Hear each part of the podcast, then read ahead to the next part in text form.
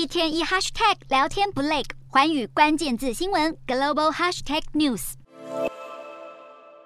美国和航母雷根号打击群将停靠南韩釜山港，并在九月底和南韩军方展开联合军演。这是继二零一七年十一月后，美国航空母舰时隔五年再度与南韩军演。五年前会举办大规模军演的目的，就是因为当时北韩进行了第六次核试验。如今两国再度实施军演，也和北韩的核武动作有关。这攸关着西方国家对朝鲜半岛无核化的立场，也和北韩近期端出的最新核武政策有关。外界认为，美韩此时此刻军演是要向北韩展现威慑力，警告金正恩不要进行第七次核试验。今天的国际新闻评论要来谈谈，南韩总统尹锡悦上台后，美韩军事合作有深化的趋势。不过，北韩军事威胁并没有趋缓的迹象。美国会如何推进朝鲜半岛无核化发展？美韩军演可能产生的效应为何？东北亚区域会出现安全困境吗？南韩总统尹锡悦上台后，积极与美国进行军事上的交流与谈判，可以说他正努力兑现强硬反制北韩军事威胁的政见承诺。美韩双方军军事磋商的次数及程度，跟前任总统文在寅执政时期相比，可以说是有过之而无不及。再加上拜登政府的北韩政策，强调对无核化采取积极的动作，美韩双方对于遏制北韩军事威胁有高度的共识，甚至采取了立即的反制作为。显然，这次两国即将展开的联合军演，以及具威吓力的军力展现，未来频率及规模势必会有增无减。就在雷雷根号打击群将停靠南韩军港之前，美韩两国已经展开延伸威慑战略磋商的会谈，双方达成共识，未来将部署美国战略武器来反制北韩的军事挑衅。而雷根号打击群停靠釜山港的目的，便是要为了联合军演而准备。美国立即采取的战略动作，确实引起外界关注。这主要有两个重要意涵：一是美韩在对抗北韩的策略上取得默契；二是美国将强化半岛无核化的反制力量。这对比五年前美韩两国的联合军演，就是因为北韩进行了第六次核试验，如今再度举行，这和金正恩的核武政策息息相关。尤其是北韩有随时进行第七次核试验的可能性。今年九月初，北韩最高人民会议通过了最新的核武政策，明文写入授权军方可以采取核攻击来寻求自卫，甚至要先发制人进行军事攻击也在所不惜。外界忧心北韩极有可能会展开最新的核试验，这让朝鲜半岛陷入相互毁灭的危机状态。其实北韩一直没有接受西方阵营提出无核化或放弃核设施的建议。纵然在二零一九年川金会取得重启核武谈判的共识，让外界认为美国与北韩似有和解的机会，但是金正恩对于推动无核化的态度相当消极，近两年更是多次举办阅兵活动，甚至试射飞弹多次。值得留意的是，近日北韩刻意公布核武政策法制化的动作，就是要向美韩展现北韩的核武地位不容改变的气势。对金正恩来说，美国坚持半岛无核化的立场，不只是要让北韩失去核武能力，更是阉割了自我防卫的国防力。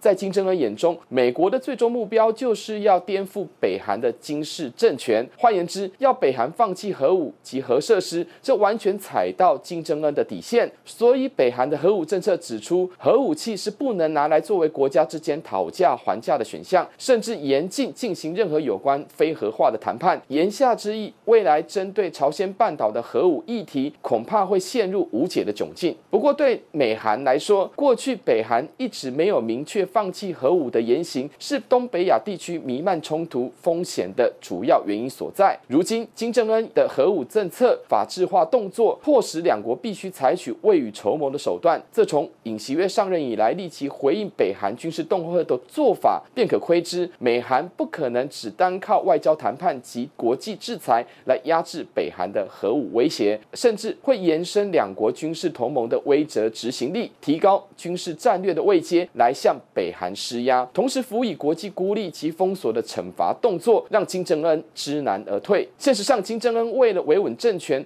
必须表现出不屈不挠的一面，不太可能会完全臣服于美韩的半岛无核化目标。北韩政府宣称会采取先发制人的核攻击，将会迫使美韩有更进一步的军事合作，甚至是将军事演练的动作超前部署。只是这样的动作会让区域形势陷入安全困境，双方的敌意螺旋不断攀升。北韩为了巩固核武国家的地位，军事动作会更为频繁，对峙状态难以逆转，擦枪走火的风险增加。朝鲜半岛要和平稳定，恐怕是遥不可及。洞悉全球走向，掌握世界脉动，无所不谈，深入分析。我是何荣。环宇全世界全新升级二点零版，锁定每周三、周六晚间九点，环宇新闻 MOD 五零一中加八五凯播二二二以及 YouTube 频道同步首播，晚间十点完整版就在环宇全世界 YouTube 频道。